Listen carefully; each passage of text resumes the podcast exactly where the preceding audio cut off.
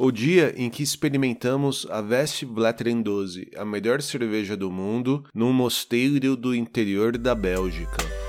Olá, eu sou Edson Amorina Júnior do blog Ligado em Viagem e esse é o podcast Histórias de Viagem.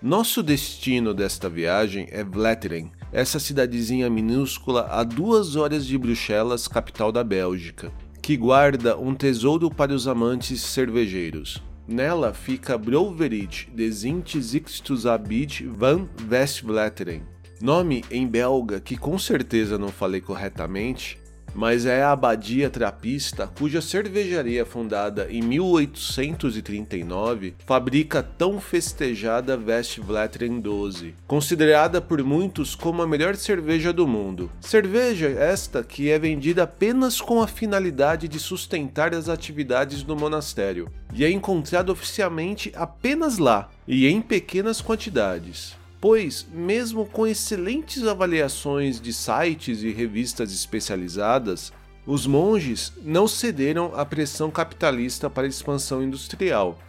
E isso é explicado por uma frase dita pelo Fada Abbott, que afirma: Nós não somos cervejeiros, somos monges e fazemos cervejas para que possamos ser monges. Com esse pensamento, eles então criaram um sistema de reserva e venda diretamente para o consumidor, bastante controlado. Um mesmo carro ou número de telefone precisa esperar 60 dias para comprar o engradado de apenas 24 garrafas. E mesmo que eles reforcem a proibição de revenda, isso acaba gerando alguns absurdos, como a possibilidade de encontrar uma garrafa, sim, eu estou dizendo apenas de uma garrafa de Westvleteren 2012, sendo vendida por até 300 reais no Brasil. E olha que na abadia, o engradado com 24 garrafas custa 60 euros. Ou seja, convertendo pela cotação oficial, cada garrafa sai por menos de 11 reais. Realmente um absurdo, né? E vale ressaltar que os monges são bastante rigorosos e todo consumidor identificado como revendedor passa a ser proibido de fazer uma nova compra. Ah, mais um fato interessante. As garrafas não têm rótulo, para que com isso seja possível reduzir o custo de produção. E como elas não devem ser vendidas em supermercados, realmente não é necessário.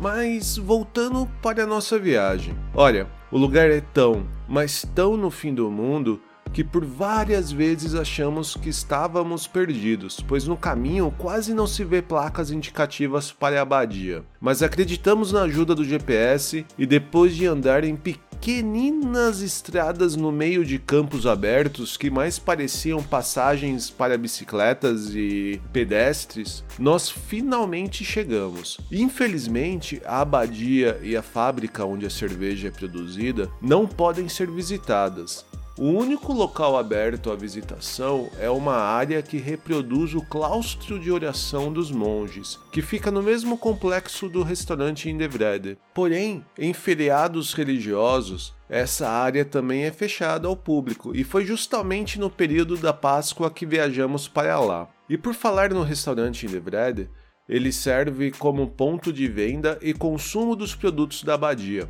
que além das cervejas também produz queijos, embutidos, sabonetes e alguns outros produtos. O restaurante também possui regras bem controladas de venda, assim como a própria cervejaria. E, devido à alta procura e também para evitar que o objetivo seja a revenda, cada pessoa só pode comprar até seis garrafas de cada tipo de cerveja. E por falar nelas, a abadia produz três tipos.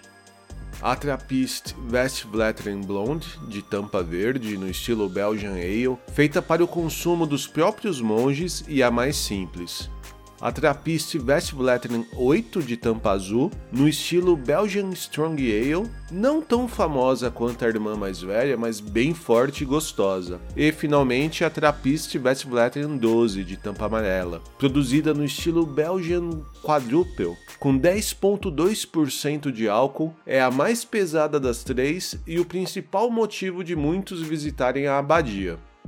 Nós chegamos no restaurante perto da hora do almoço e, além de turistas atrás do néctar sagrado, algumas mesas estavam tomadas por ciclistas locais premiando seus esforços físicos. O cardápio é bem simples, mas bem saboroso, que vai da sopa do dia até lanchinhos com embutidos e saladinhas, todos feitos com ingredientes locais e muito deles produzidos pela própria abadia. Mas o Indevrede tem algo que certamente você não encontrará em nenhum outro lugar: um sorvete feito com a cerveja Westvleteren. E claro que provamos. Olha, mesmo a Viviane, que não gosta de cerveja, gostou bastante. Realmente o sorvete é muito saboroso. Eu comprei uma caixinha da Westvleteren 12 e a Viviane pegou uma da 8 para mim e levei para casa como se fossem troféus. E gostei tanto da aventura que no ano seguinte nós voltamos, mas infelizmente a Westvleteren 12 já tinha desaparecido e acabei bebendo a cerveja apenas por lá. E comprei novamente somente uma caixinha da número 8 para levar para casa. Então aqui fica a dica de chegar bem cedo e fazer as compras antes de pedir a comida, para que você não tenha o mesmo azar que eu. Outra dica prática é que quem não estiver de carro, é possível visitar a abadia de trem a partir de Bruges ou Bruxelas. E na estação de Vletteren, você pode alugar uma bicicleta ou ir de transporte público para lá. Outra cidade de onde é possível sair é Poperinge, a capital belga do lúpulo. Na cidade fica o Hope Museum, o Museu do Lúpulo, que oferece opções de beer tours, que incluem a visita ao restaurante Indebred. Ou de Poperinge você também pode caminhar ou alugar uma bicicleta para enfrentar os 6 km de distância. Não é muito longe. Só fique atento no seu planejamento, pois o restaurante é fechado nas sexta-feiras. E fica a pergunta final: será que vale todo esse esforço para tomar uma Vest Flattering 12? Eu respondo que vale.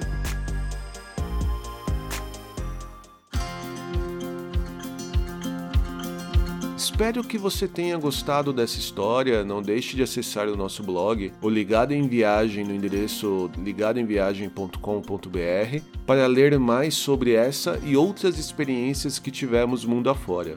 Assine nosso podcast no seu agregador preferido e também estamos disponíveis no Spotify, Deezer, SoundCloud, YouTube e iTunes. Compartilhe nossas histórias com seus amigos. Isso irá ajudar a continuarmos contando nossos causos por aí. E não deixe de conferir e comentar em nossas redes sociais. Somos Ligado em Viagem no Instagram, Facebook, Twitter e Pinterest. Mas se quiser falar diretamente com a gente, envie um e-mail para podcast@ligadoemviagem.com.br.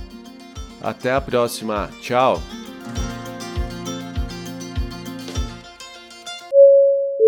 Ladies and gentlemen, we hope that you have enjoyed your flight and that we shall have the pleasure of looking after you again.